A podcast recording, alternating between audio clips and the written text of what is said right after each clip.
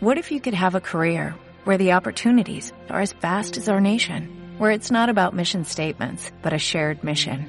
At U.S. Customs and Border Protection, we go beyond to protect more than borders, from ship to shore, air to ground, cities to local communities. CBP agents and officers are keeping people safe. Join U.S. Customs and Border Protection and go beyond for something far greater than yourself. Learn more at cbp.gov/careers. Los dueños del circo. Hay payasos, domadores, trapecistas. Pero siempre hay dueños. Esos. Los que te muestra Berkovich sin tapujos. Doctor Cirkovich. Nos dan pan. Y nos dan circo. El opio de los pueblos. Los dueños del circo.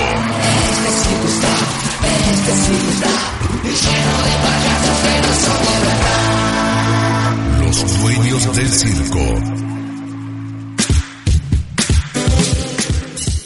El tipo que te traje hoy no es argentino, eh, atención, pero está a punto de quedarse con la mitad del negocio telefónico del país y ya controla un 40% de cablevisión, donde funciona como una bisagra entre el kirchnerismo y el grupo Clarín.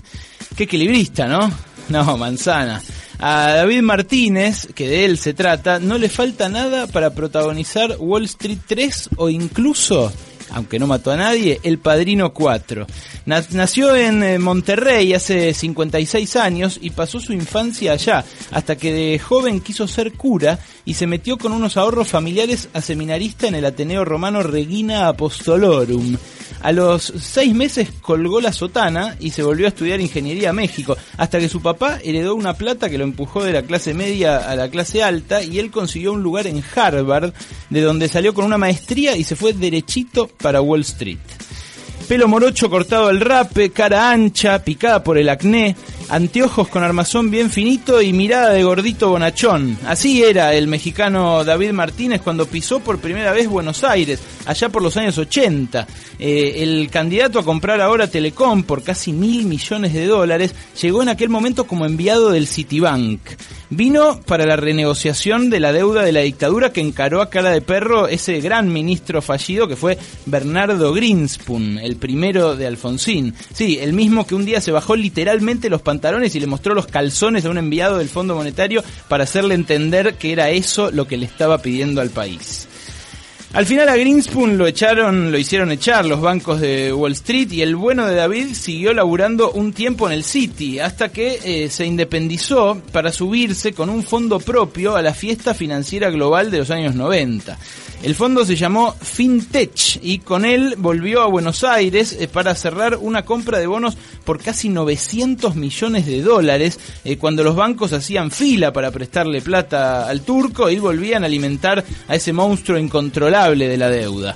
Ya para ese momento, Martínez había empezado a cultivar el aura de misterio que todavía hoy lo rodea, eh, con su costumbre de evitar a toda costa las fotos y de pasar desapercibido, aunque se reúna a diario con los tipos más poderosos del mundo. Devoto católico, eh, don David aporta grandes sumas de dinero a la misma orden religiosa que el hombre más rico del mundo, Carlos Slim, también mexicano y dueño de Claro. La orden eh, se llama Legionarios de Cristo. Creer o reventar, si él finalmente se queda con Telecom y personal, tendremos a dos legionarios administrando casi el 70% de las llamadas por celular que se hacen en la Argentina. Habrá que encomendarse a Dios o a alguno de ellos para poder terminar una llamada sin que se corte. Pero ojo, los que saben de telecomunicaciones dicen que con Fintech, con David Martínez en Telecom, el gobierno va a apurar las licitaciones que hacen falta para que llegue al país el sistema 4G, que ya se ofrece en casi toda Latinoamérica y acá todavía no. En la primera imagen suya que se conoció en Argentina, el fotógrafo presidencial Víctor Bouget lo enganchó en Nueva York dándole la mano a Néstor Kirchner después de una reunión privada. Detrás eh, se asomaba con cara de satisfecho el dueño del Banco Macro, Jorge Brito, por aquel entonces el banquero kirchnerista por excelencia y hoy el principal sponsor de Sergio Massa. ¿Qué negociaban? Eh, que el fondo FinTech abandonara sus juicios contra el país y aceptara el segundo canje de la deuda después de haber rechazado el de 2005. Todavía Néstor Kirchner le decía buitre a David Martínez. Pero el acuerdo se cumplió y Martínez se convirtió de la noche a la mañana en un aliado incondicional del gobierno, al mismo tiempo que se mantenía como socio del grupo Clarín en el cable, el corazón de su negocio. Siempre te traigo algún audio con la voz de cada dueño del circo, pero este se ocupó de que no podamos hacerlo. Hace algunos años, hablando de Aura de Misterio, le garpó a una empresa de internet para que compre y registre todos los sitios donde aparecieran datos suyos y los haga desaparecer de la web.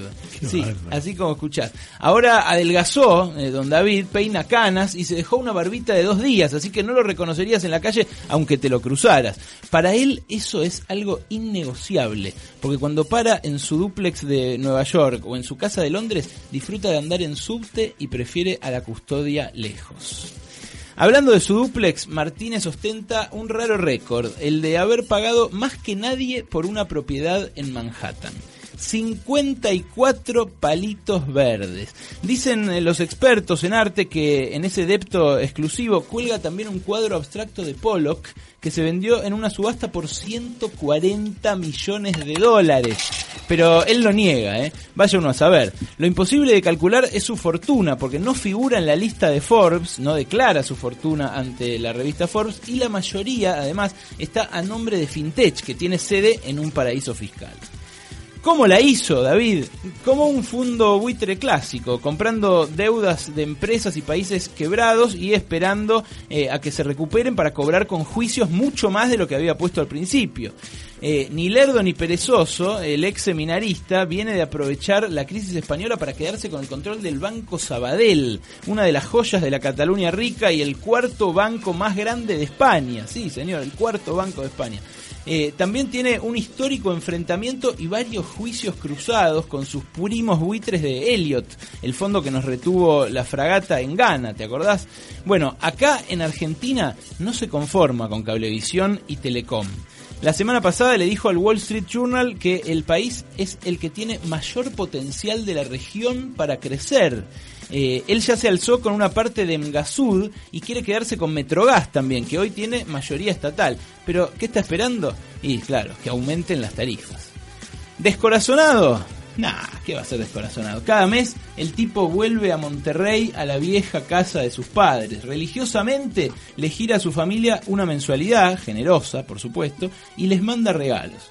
Ahora que va a parar más en Buenos Aires, quizás en Monterrey, señores, se empiece a comer bastante más dulce de leche.